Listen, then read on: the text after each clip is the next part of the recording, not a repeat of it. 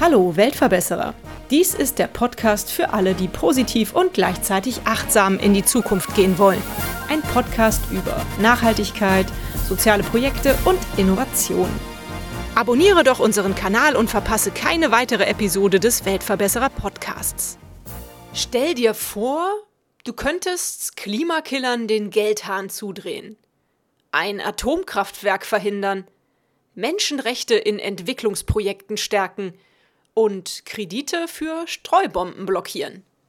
Für all das steht die Umwelt- und Menschenrechtsorganisation Urgewalt. Bei mir im Interview heute ist Katrin Petz.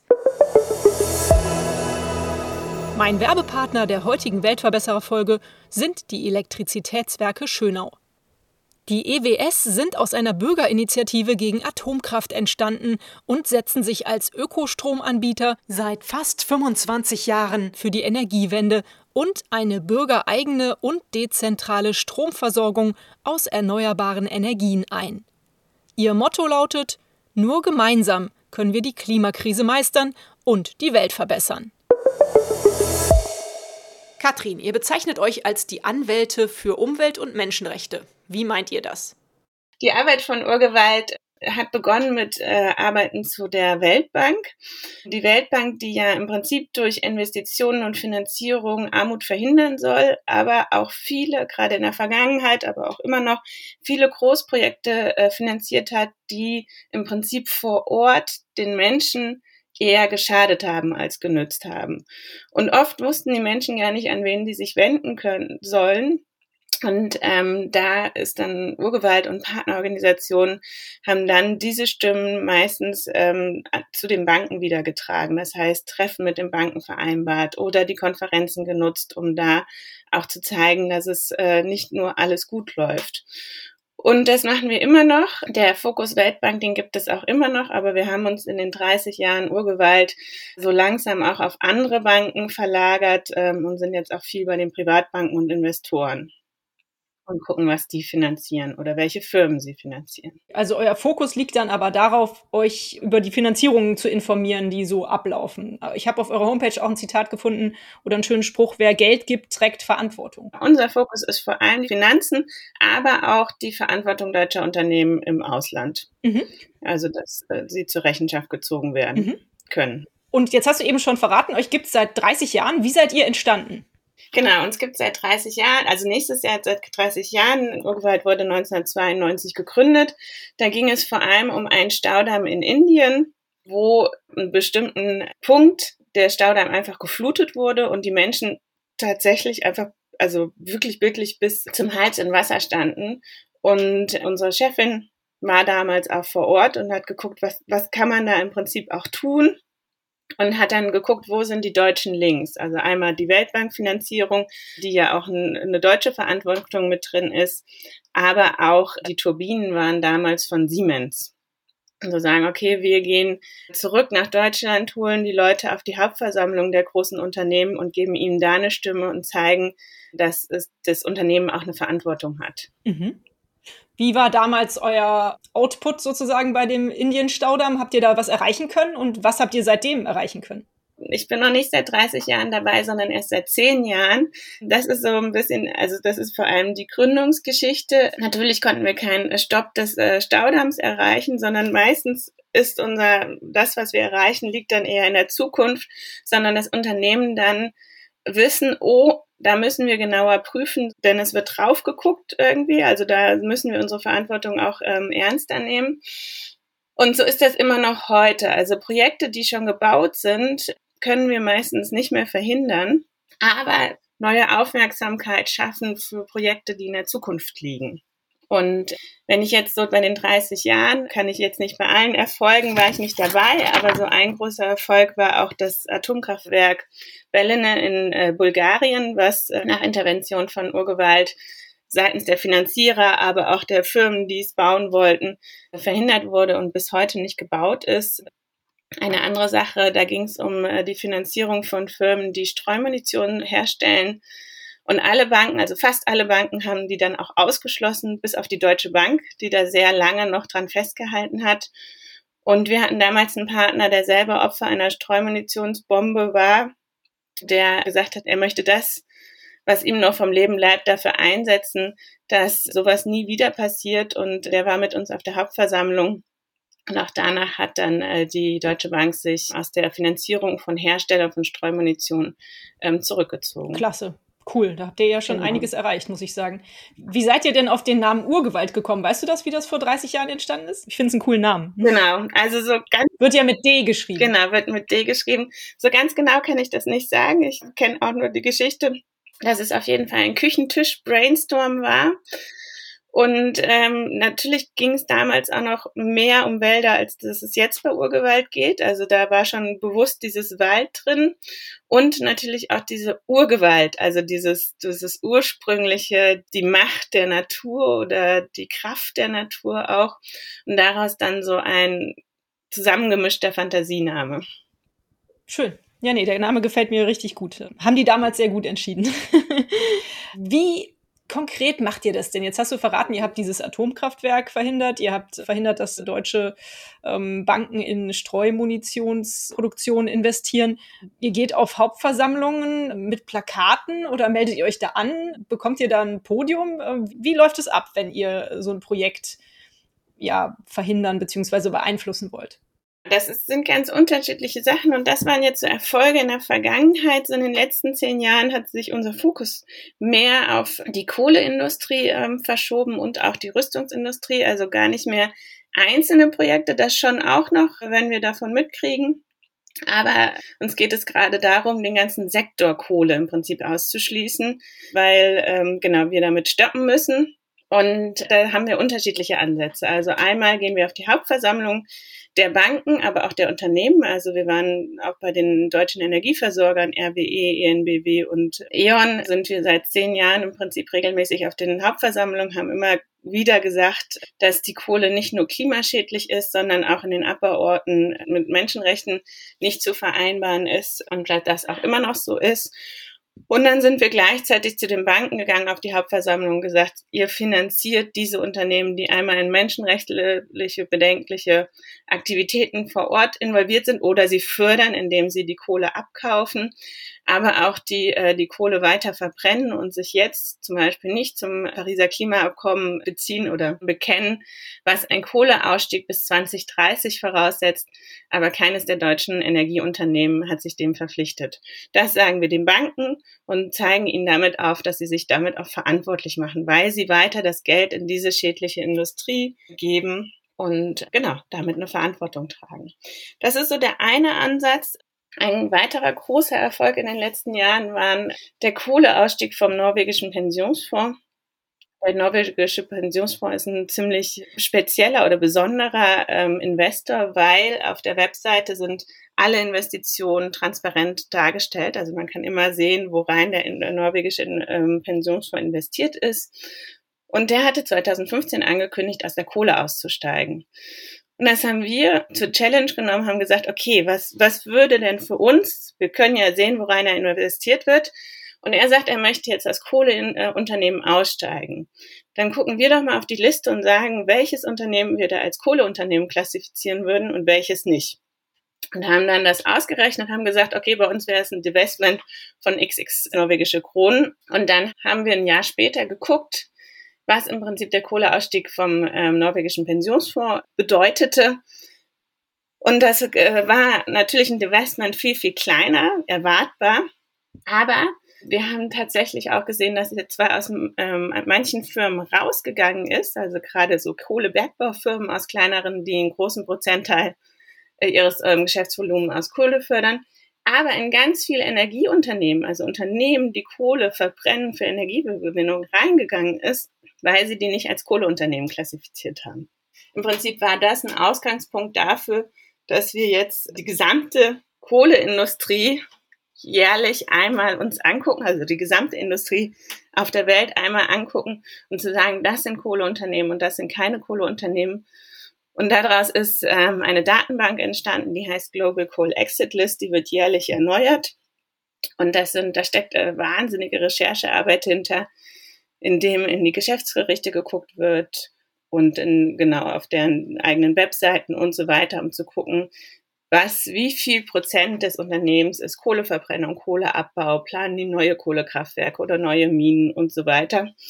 Und das ist jetzt so eine Standardliste, die wir Banken und Investoren zur Verfügung stellen, um zu sagen, wenn ihr einen Kohleausstieg machen wollt, dann ist hier die Liste der Unternehmen, die ihr ausschließen wollt, müsst. Mhm. Jetzt hast du gerade schon mit so einem Fachwort um dich geschmissen. Ich meine, ich weiß, was Investment ist, aber Divestment, äh, dieser Begriff war mir bis heute noch gar nicht so firm. Also den habe ich noch nicht so oft gehört. Vielleicht kannst du das einmal erklären. Bedeutet das einfach das Gegenteil von Investment? Genau. Also Divestment ist auf Englisch und ähm, auf Deutsch muss es eigentlich, ich glaube, ganz genau Desinvestition heißen ist mit, mittlerweile schon auch so ein Begriff geworden, auch in der Klimabewegung wo es darum geht, ähm, Aktien von Unternehmen zu verkaufen, äh, die klimaschädlich sind. Gut, du hast eben gesagt, ihr recherchiert sehr viel. Ihr stellt dann diese, diese Listen zusammen, diese Informationen für Menschen, die, die aus Kohle zum Beispiel aussteigen möchten oder für Firmen oder Banken, die aus Kohle Investment aussteigen wollen. Ich kann mir vorstellen, dass euch da viele Steine in den Weg gelegt werden äh, bei dieser Recherche, oder? Da gibt es doch bestimmt einige Hürden. Ich meine, die Unternehmen, die die Kohle fördern, wollen ja wahrscheinlich nicht, dass ihr sie auf die Liste setzt. Ich glaube, dass uns da aktiv Steine in den Weg gelegt werden, dafür sind, dafür sind wir noch zu klein irgendwie so. Okay. Aber wir hatten schon Unternehmen, die, äh, ein polnisches Unternehmen zum Beispiel, was uns besucht hat und hat gesagt, was machen wir da auf der Liste, wo es da ein Gespräch dazu gab. Okay. Ich glaube, die größten Steine, die uns da im Weg liegen, sind uneinheitliches Reporting. Also welche Firmen stellen wie Geschäftsberichte zur Verfügung? Gibt es das in allen Ländern? Ähm, viele sind natürlich auf Russisch und auf Chinesisch, aber da haben wir auch Mitarbeiterinnen, die die lesen können. Aber vor allem das einheitliche Reporting, also diese Frage, ähm, wie rechnet man den Anteil? Also man muss das ja über irgendwelche Schwellenwerte sagen, dass das ein Unternehmen Kohleunternehmen ist. Und wir sagen einmal, wenn ein Unternehmen mehr als 20 Prozent Kohleenergie in seinem Energiemix hat. Also zum Beispiel ein Unternehmen wie RWE macht natürlich Windenergie, Sonnenenergie, Kohleenergie und so weiter. Und dann guckt man, wie viel, wie groß ist der Anteil der Kohleenergie in dem Energiemix. Und wenn er, wir sagen gerade 20 Prozent überschreitet, dann ist das für uns ein Kohleunternehmen, was nicht im Pariser Klimaziel ist, 2030 aus der Kohle auszusteigen, gerecht wird. Mhm. Gut, das ist ein guter, gutes Kriterium.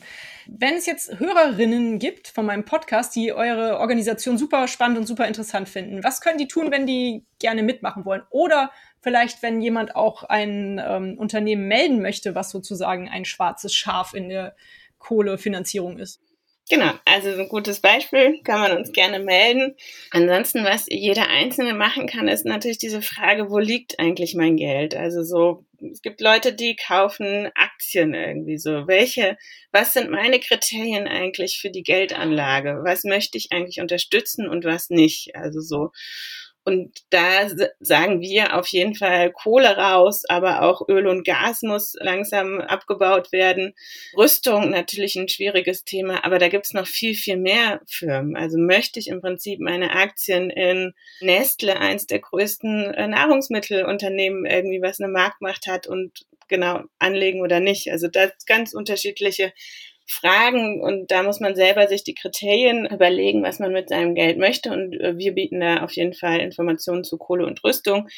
Das ist einmal so die Sache. Es gibt auch eine Webseite, die heißt fairefonds.info. Da kann man seine Fondsnummer eingeben, wenn man investiert hat in einen Fonds. Und da sieht man dann, welche Firmen drin sind und ob es Menschenrechtsver also ob es Firmen gibt, die in Zusammenhang mit Menschenrechtsverletzungen stehen oder mit Kohle oder mit Öl und Gas oder Rüstung und so weiter. Mhm. Super. Genau, ein Fonds ist in mehreren Unternehmen, dann sind äh, beinhaltet Aktien, die von mehreren Unternehmen, die werden dann aufgelegt von den großen, von den Investoren in Deutschland.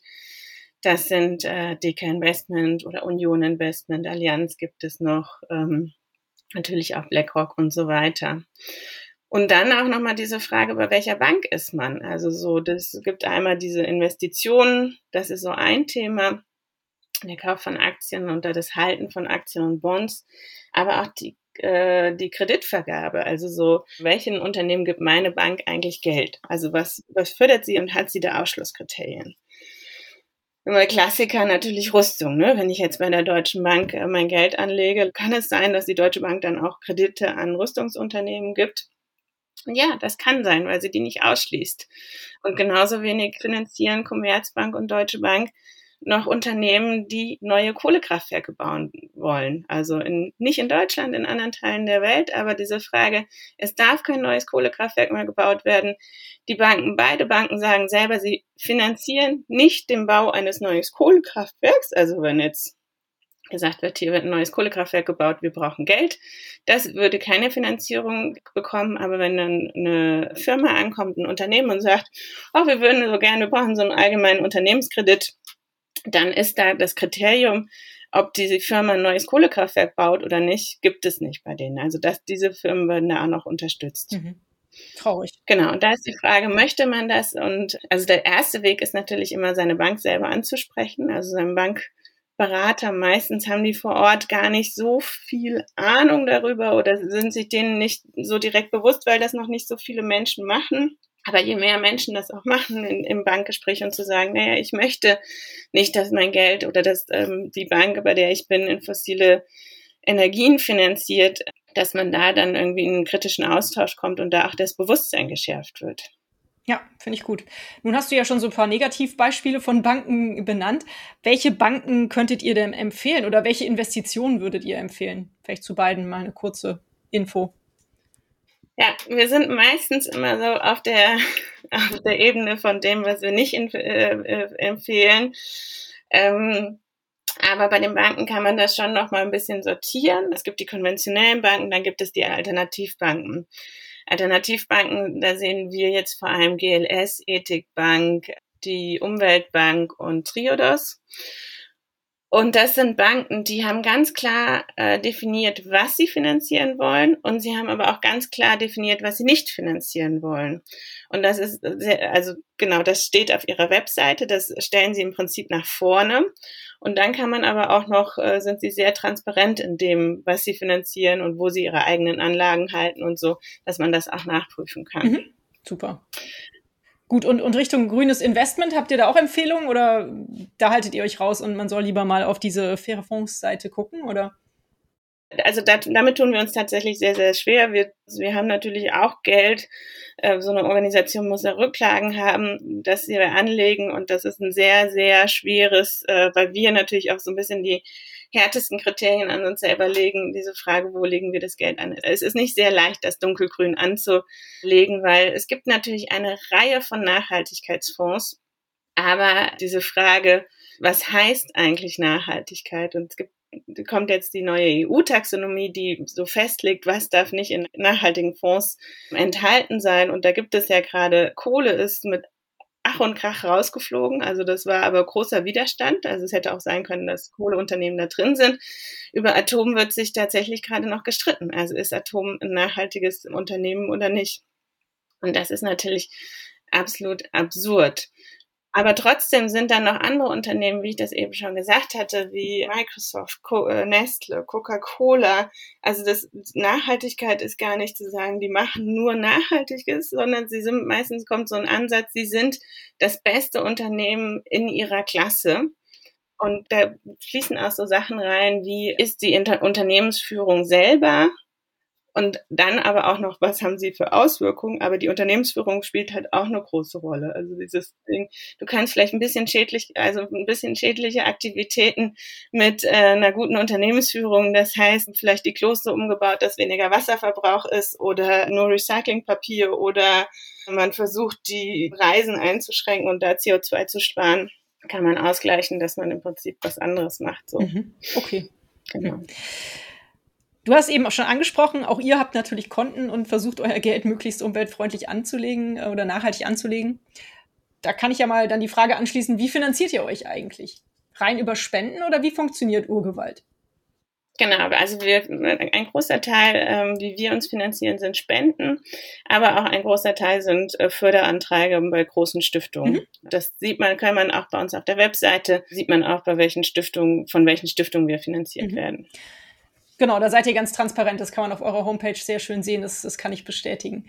Mm, nun hast du eben schon gesagt, so, äh, dass euch irgendwelche Hürden in den Weg gelegt werden oder irgendwelche Steine in den Weg gelegt werden. Da bist du dir gar nicht so bewusst, dass das bisher so geschehen ist. Aber wie ist denn das Feedback so auf euer Tun? Ja, was kriegt ihr so zurück von anderen Leuten? Kritik oder auch Positives? Erzähl mal ein bisschen. Meistens natürlich, also so, wenn es um Verbraucher geht und so, meistens natürlich positives äh, Feedback, weil auch diese Frage, wer beschäftigt sich eigentlich mit diesem Thema? Aber ich kann das ja auch nochmal, also wir sprechen auch mit den Banken sehr, sehr regelmäßig. Wir sind da sehr regelmäßig im Dialog und da verschiebt sich, hat sich über die letzten Jahre auch enorm was verschoben. Ich weiß, dass ich, als ich angefangen habe, war ich bei so einem Dialogrunde, wo es um Kohle ging. Also diese Frage, wie geht man mit der Finanzierung von Kohle um? Könnte man da nicht, müsste man da nicht langsam mal Ausschlusskriterien formulieren? Das war 2012. Und da war es noch so ein bisschen, nee, die Kohle, das werden wir nicht, also das, das wird kein Ausschluss werden irgendwie. Wenn wir jetzt mit den Banken darüber sprechen, sehen sie ganz klar die Kohle und die Kohleunternehmen als ein Problem an. Und alle sind dabei, durch die Bank eigentlich Kriterien zu formulieren, die bestimmte Unternehmen in diesem Bereich ausschließen werden. Aber das Problem ist, dass nur wenige Banken und Investoren sich trauen, wirklich, wirklich harte Kriterien zu formulieren, die wirklich was ändern, die an die Unternehmen ein Signal senden und zu sagen, nein, wir können euch nicht mehr finanzieren. Ihr, ihr bekennt euch nicht zum Kohleausstieg 2030 und solange ihr das nicht tut, kriegt ihr keinen Kredit mehr von uns. Das ist zum Beispiel die ähm, italienische Unicredit wo es auch einen deutschen Tochterunternehmen gibt, das ist die Hypo Vereinsbank, die sagt zum Beispiel, dass ähm, seit diesem Jahr wird sie keine Unternehmen mehr finanzieren, die nicht einen Kohleausstieg bis 2030 vorlegen können. Das ist natürlich ein Druck auf die Industrie dann auch. Reicht natürlich nicht, wenn es eine Bank macht, sondern das müssten, müssen mehrere, also müssen mehrere Banken machen. Das passiert auch, also gerade so auch in Frankreich ist da viel passiert. Auf dem deutschen Markt ist es da noch sehr, sehr schwach. Und das gängigste Argument ist, also wenn man sich die Webseiten der deutschen Banken anguckt, Commerzbank, Deutsche Bank, aber auch der Sparkassen, die haben alle Klima irgendwie auf ihrer Webseite erwähnt. Also sozusagen, die Transformation geht nicht ohne den Finanzsektor und so weiter. Und darauf angesprochen und das größte Problem in Deutschland, also was, was deutsche Banken natürlich finanzieren, ist äh, das deutsche Unternehmen RWE. Und an diese Frage, nee, wir können uns da jetzt nicht raus zurückziehen, denn sie sind doch auf dem Weg der Transformation. Sie werden sich doch ändern. Und wenn wir jetzt unser Geld rausziehen würden, dann wäre das ein ganz falsches Signal. Und da ist es natürlich so ein bisschen, da sind die Steine, die uns in den Weg gelegt werden, das Greenwashing im Prinzip dieser Unternehmen. Also sozusagen RWE ist ein Weg, ein Unternehmen auf dem Weg der Transformation. Und wenn man sich RWE genauer betrachtet, wir sind da, wie gesagt, seit mindestens 15 Jahren auf den Hauptversammlungen. Im Prinzip wurde da jahrelang einfach so weitergemacht wie immer. Also immer noch, noch weitere Kohlekraftwerke bauen, noch mehr Minen erschließen, noch mehr Kohle abbauen. Und jetzt gerade auch in den letzten zwei Jahren, was hat RWE gemacht? Es war ein harter Kampf um den Hambacher Forst, ob der noch abgebaggert wird oder nicht. Aber RWE hat zum Beispiel die Niederlande äh, verklagt, weil die 2030 aus der Kohle aussteigen wollen. Und RWE hat ein Kohlekraftwerk in den Niederlanden. Das heißt, sie verklagen ein Land für ihren für sie verfrühten Kohleausstieg, obwohl das vom Pariser Klimaabkommen im Prinzip notwendig ist, auszusteigen. So. Und gerade auch äh, aktuell geht es um die Abbaggerung weiterer Dörfer. Seit dem 1. Oktober es ist schon ein Kampf im Rheinland jetzt akuter geworden, weil RWE darf Baum, Bäume fällen. Und das heißt für sie, sie können ihre Kohlegrube jetzt vorbereiten, dass sie die erweitern können. Und dann geht es um das Dorf Lützerath. Und es gibt Studien, also gerade vom Deutschen Institut für Wirtschaftsforschung, dass die Bagger, dass die Kohle unter diesem Dorf nicht mehr abgebaggert werden darf, um das 1,5 Grad Ziel von Deutschland zu erreichen. Und trotzdem ist RWE dabei, das platt zu machen. Und dann fragen wir die Investoren, wir sehen da keine Transformation irgendwie. Und sie sagen, ja doch, sie werden immer mehr, wenn sie bauen bei den Erneuerbaren zu und werden zum Europas größten Erneuerbaren. Ja, aber solange sie noch Europas größter CO2-Emittent sind, ist das keine Transformation. Und da muss aus der Finanzindustrie ein ganz deutliches Zeichen kommen und zu sagen, nein, jetzt gibt es keine Kredite mehr, die und die Kriterien müsst ihr erfüllen und dann können wir euch auch wieder finanzieren. Ja, denke ich auch. Da müsste man den Finanzhahn auf jeden Fall mal zudrehen. Sehe ich auch so. Ja. Jetzt höre ich heraus, dass bei dir jetzt ganz viel immer es geht um die Kohle. Ist das aktuell euer größtes Thema, eure größte Herausforderung, dieser Kohleausstieg? Und äh, welche Rolle spielen Atomkraftwerke in eurer Überlegung im Moment? Ist das gerade gar nicht mehr so das Thema, weil der Atomausstieg eh ja fix ist? Genau. Also so, das war vor allem, bevor ich angefangen habe, vor zehn Jahren, ähm, war ein großes Thema Atom. Atomfinanzierung, Atomkraftwerksfinanzierung in Deutschland, aber auch im Ausland. Aber mit dem Atomausstieg hat sich das so ein bisschen erledigt und ist auch ähm, ein relativ schwarzes äh, Schaf bei den Banken geworden. Ich hoffe, dass sich das nicht nochmal ändert und wir da nicht wieder einsteigen äh, müssen. Genau. Aber wenn wir gerade gucken, was sind so die oder was braucht es, um die Klimakatastrophe abzuwenden und was sind die größten Emitter, dann ist Kohle auf jeden Fall einer der größten Verursacher von dem menschengemachten CO2 und vor allem ist es komplett ersetzbar durch erneuerbare Energien, also die Kohleverbrennung für die Energiegewinnung. Und es gibt noch eine riesen Pipeline an neuen Kohlekraftwerken, die gebaut werden sollen. Und diese müssen verhindert werden. Und deswegen ist bei uns Kohle gerade auf jeden Fall eins der größten Themen zu sagen, wir müssen die Pipeline an neuen Kohlekraftwerken verhindern.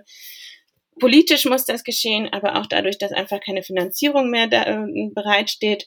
Und aber auch, was auch noch ein Teil unserer Arbeit ist, keine Versicherungen mehr da bereit sind, den Neubau zu versichern. Das ist auch ein Teil unserer Arbeit, dass wir an den Versicherungen arbeiten, mhm. weil äh, kein Kohlekraftwerk, also kein Großprojekt ähm, besteht ohne Versicherung. Und dass die Firmen, die sich nicht zum Pariser Klimaziel be bekennen, dann auch keine Finanzierung mehr bekommen. Das ist so eine der großen Sachen. Aber gleichzeitig geht es ja nicht nur allein mit der Kohle, sondern es gibt auch noch andere fossile Energien, ähm, Gas und Öl, wo ja auch in den letzten Jahren immer oder auch immer noch gesagt wird, nee, Brücke, Gas ist die äh, Brücke zur Energiewende.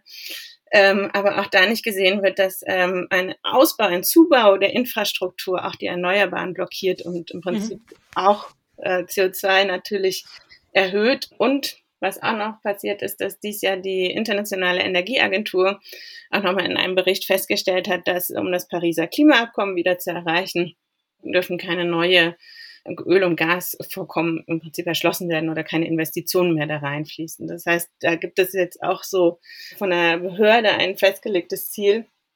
Und wir arbeiten gerade auch an einer Liste zu Öl und Gas, um da dann auch einen Wegweiser für die Finanzindustrie geben zu können, was das heißt. Mhm. Nun hast du ja am Anfang erzählt, euer erstes großes Projekt war der Staudamm in Indien, an dem ihr oder an dem Urgewalt damals gearbeitet hat, dass da nicht investiert wird. Kohle haben wir jetzt hauptsächlich erstmal so über die deutschen Kohleabbaugebiete und, und Kraftwerke und so gesprochen. Aber ich weiß, dass das ja zum Beispiel auch ein Riesenproblem in China ist und mit Sicherheit auch noch irgendwo anders auf der Welt. Wie setzt ihr da an? Habt ihr da auch Kontakte? Gibt es da Dependancen von Urgewalt? Wie funktioniert das, dass ihr vielleicht auch weltweit so ein bisschen auf diese ja, CO2-Emissionen achtet? Bevor wir ins Weltweite gehen, es gibt halt auch deutsche Banken, die chinesische Unternehmen finanzieren. Das heißt, ja, gut, okay. das Problem von China ist nicht nur in China, sondern das, das, fängt schon auch wieder in Deutschland an. Ja. Also das ist auch ein Ding.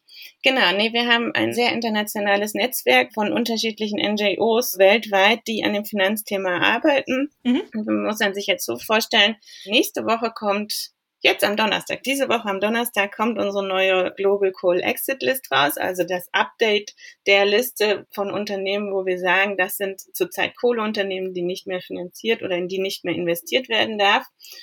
Und dann nehmen wir diese Liste oder die Unternehmen, letztes Jahr waren das so ungefähr 934, mhm.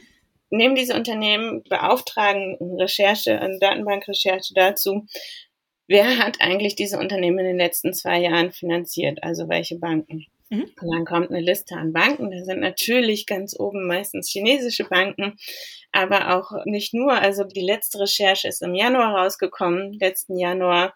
Auf Platz 13 der Kreditgeber der globalen Kohleindustrie war die, Deu äh, war die Commerzbank. Puh.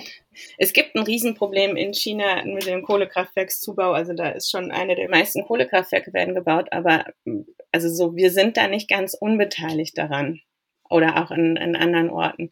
Genau, auf jeden Fall haben wir dann diese Liste an Banken, die die globale Kohleindustrie finanzieren.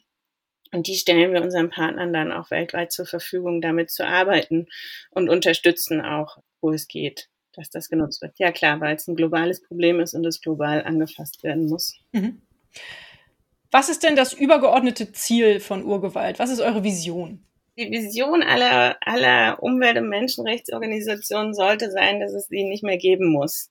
Also, dass die Arbeit überflüssig wird, weil Umweltschutz und Menschenrechte höchste Priorität in unserem wirtschaftlichen und gesellschaftlichen Handeln haben sollte. Unseres kleinere Ziel, also wenn man von der Vision runterbricht auf Ziele zu sagen, ist auf jeden Fall jetzt einmal der Kohleindustrie den Geldhahn abzudrehen. Das ist eins unserer Ziele und dann der fossilen Industrie, also der gesamten fossilen Industrie den Geldhahn abzudrehen, das heißt auch Öl und Gas.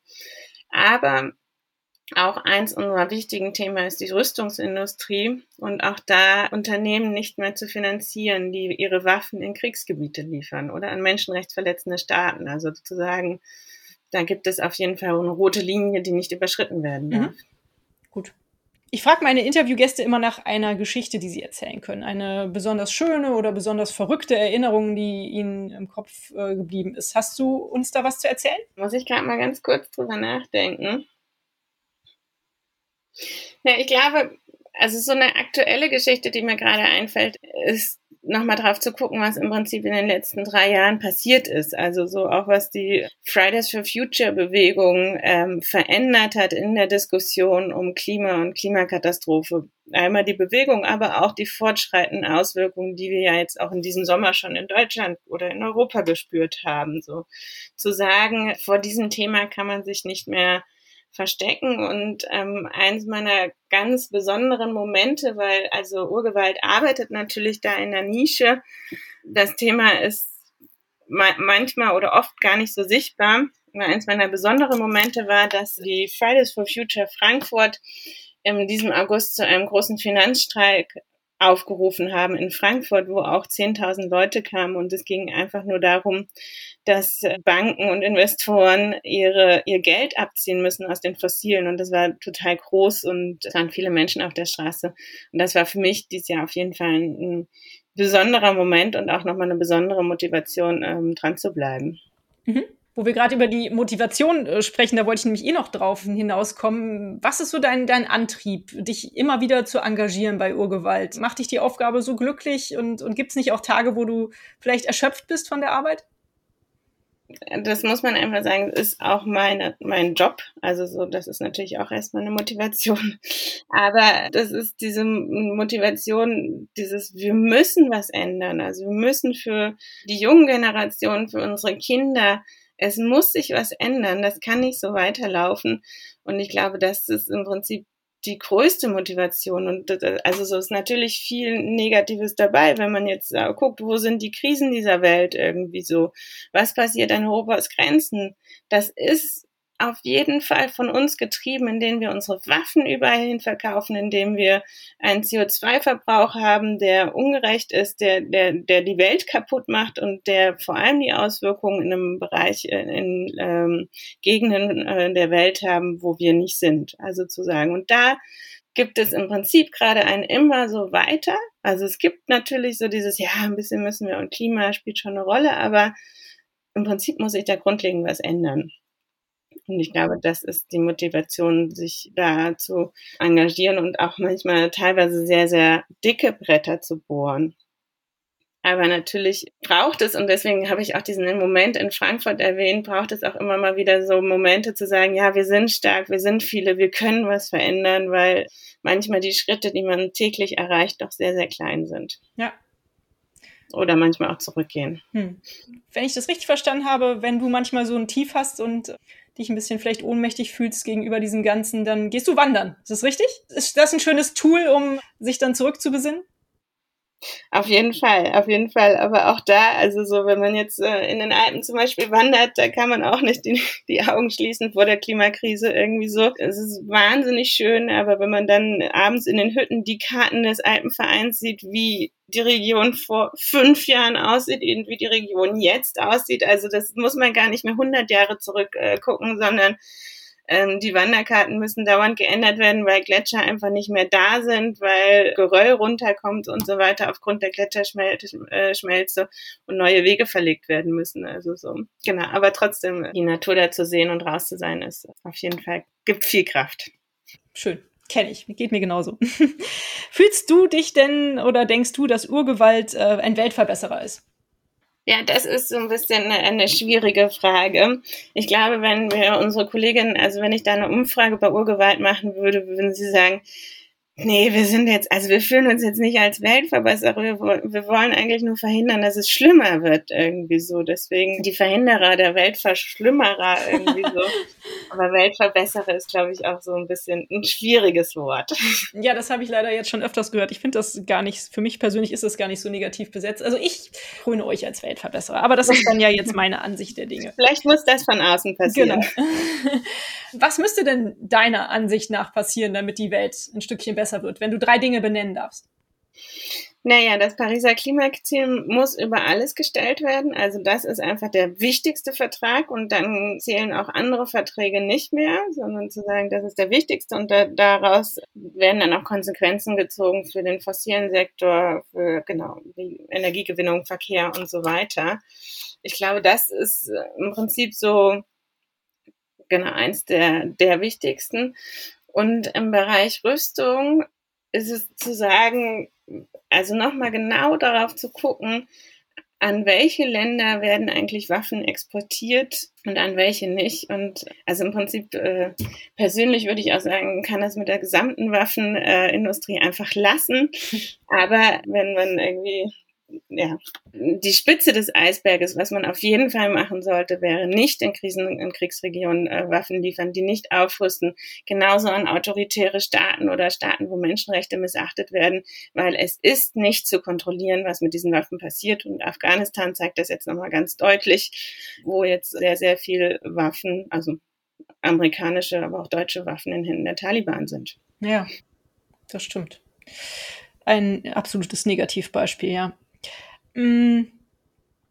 Was tust du denn persönlich, um ähm, die Welt ein Stückchen besser zu machen? Was sind so deine äh, alltäglichen Nachhaltigkeitshacks? Ich bin ja gar nicht so der Fan darüber, dass das über ein individuelles Verhalten sein muss, weil zu sagen, irgendwie zu sagen, ich mache das und das und das und das und das, dafür bin ich ein benscherer Mensch, sondern zu sagen, es muss politische und gesellschaftliche Leitlinien geben und das bringt uns im Prinzip weiter und nicht das individuelle Verhalten und nicht auf Leute zeigen, die fliegen ähm, und damit irgendwie das Klima schaden. Nein, sie, sie fliegen, also so dieses Ding, da, da müssen Fliege, Flüge, da muss ich was an, an den gesetzlichen ähm, Regelungen für den Flugverkehr oder Eisenbahnen ausgebaut werden irgendwie so, aber nicht Menschen geschämt werden aufgrund eines individuellen Verhaltens. Aber um das dann nochmal ähm, zu sagen, klar, ich fliege eigentlich kaum oder sehr wenig. Ähm, ich ernähre mich vegetarisch, ich versuche Plastik zu vermeiden. Aber ich finde das nicht eine Voraussetzung für einen besseren Menschen, sondern ich glaube, wir müssen dafür kämpfen, dass es Regelungen gibt und ähm, genau. Ja, aber auch das ist ja ein individuelles Verhalten, dass man sich engagiert zum Beispiel. Genau. Und also würde ich sagen, vielleicht ist Engagement das Wichtigste in diesem Bereich für mich. Sehr schön, klasse. Aber um nochmal zu den äh, alltäglichen Kleinigkeiten zurückzukommen, die mir immer so auffallen. Ich engagiere mich gerade sehr viel äh, auf Clean-Ups und mich äh, nervt es total ständig, irgendwie jeden Tag wieder neu irgendwo Müll auf der Straße rumliegen zu sehen. Äh, wie stehst du zu dem Thema? Was denkst du, wenn da wieder mal eine Kippenpackung irgendwo auf dem Bürgersteig oder im Wald rumliegt? Natürlich nochmal ein Unterschied. Ob das jetzt in Berlin auf dem Bürgersteig rumliegt oder im Wald, äh, finde ich einen großen Unterschied. Und da würde ich auch sagen, also Berlin, come on, ähm, da gibt es auch Strukturen, die das aufheben und so weiter. Im, im Wald ist es ein Problem. Und äh, da ist auch das, das Gefühl, wenn man es noch nicht mehr schafft, hier irgendwie zu sehen, dass das falsch ist, ähm, da ist noch viel daran zu arbeiten, irgendwie das Bewusstsein der Menschen irgendwie für ein schönes Miteinander und auch mit der Umwelt irgendwie zu, gestärkt werden muss. Also so, ja, also die Kippenpackung im Wald ist absolut falsch. In Berlin finde ich sie nicht schlimm. Mhm. Was machst du? Hebst du sie auf und bringst sie zum nächsten Mülleimer? Im Wald würde ich das auf jeden Fall machen. In Berlin kommt die Straßenreinigung. Ja, ja, das stimmt tatsächlich. So ist es hier bei uns in Köln leider auch. Also was heißt leider? Zum Glück, aber leider ist es trotzdem eine sehr dreckige Stadt, fällt mir häufig auf. Hm. Naja, ja. ich komme mal zu meiner letzten Frage. Ich lese total gerne, deswegen frage ich immer nach einem Buchtipp und würde dich auch bitten, einen wunderschönen Buchtipp zu geben. Die Bücher sind erhältlich bei booklooker.de, dem Marktplatz für Bücher. Was hast du in letzter Zeit gelesen? Was hat dir gut gefallen? Oh, sehr schwere Frage. Ich kann mich an mein letztes Buch, muss ich gleich mal ein bisschen nachdenken. Keine Zeit zum Lesen, du musst die ganze Zeit nur recherchieren und Statistiken aufstellen. Äh, genau. ähm, das hat jetzt relativ wenig mit der Arbeit zu tun. Da gibt's jetzt nicht so ein unmittelbares Buch zu sagen, das muss man lesen. Es gibt natürlich ganz viel Literatur über grünes Geld, wie man mit Geld auch irgendwie, wie man das gut investieren kann und so weiter. Persönlich und weil ich das auch für eine Debatte auch über Gendern und Nicht-Gendern irgendwie nochmal vorbereitet habe für unsere eigene Teamsitzung, habe ich ähm, gerade nochmal ähm, das Ende des Patriarchats von äh, Margarete Stokowski gelesen. Cool. Und ich finde, das ist ein Buch, was man immer mal wieder lesen kann. Es sind auch einzelne Geschichten. Man kann es auch weglegen und dann wieder lesen und lohnt sich auf jeden Fall. Super, cool. Super, vielen Dank für den tollen Buchtipp. Ich denke mal, wenn jemand weitere Informationen zu dunkelgrünem Investment, wie du es so schön gesagt hast, haben möchte, dann findet er da wahrscheinlich auch irgendwelche Links und Informationen auf eurer Homepage. Genau, also wirklich empfehlen können wir diese Webseite, die auch teilweise jetzt von uns betrieben wird, äh, fairefonds.info, mhm. wo man dann seine einzelnen Fonds nachgucken kann. Ansonsten ja gerne auf unserer Webseite. Beziehungsweise genau. man schreibt ja. euch einfach an, wenn man irgendwelche Fragen hat. Cool. Katrin, ich danke dir ganz herzlich, dass du dir die Zeit genommen hast, äh, mit mir hier heute dieses tolle Interview zu führen. Ich fand das sehr inspirierend und interessant, was du erzählt hast. Und ich möchte mich auch für euer tolles Engagement bedanken, für dein persönliches und das Gesamtengagement von Urgewalt. Schön, dass es Organisationen wie euch gibt.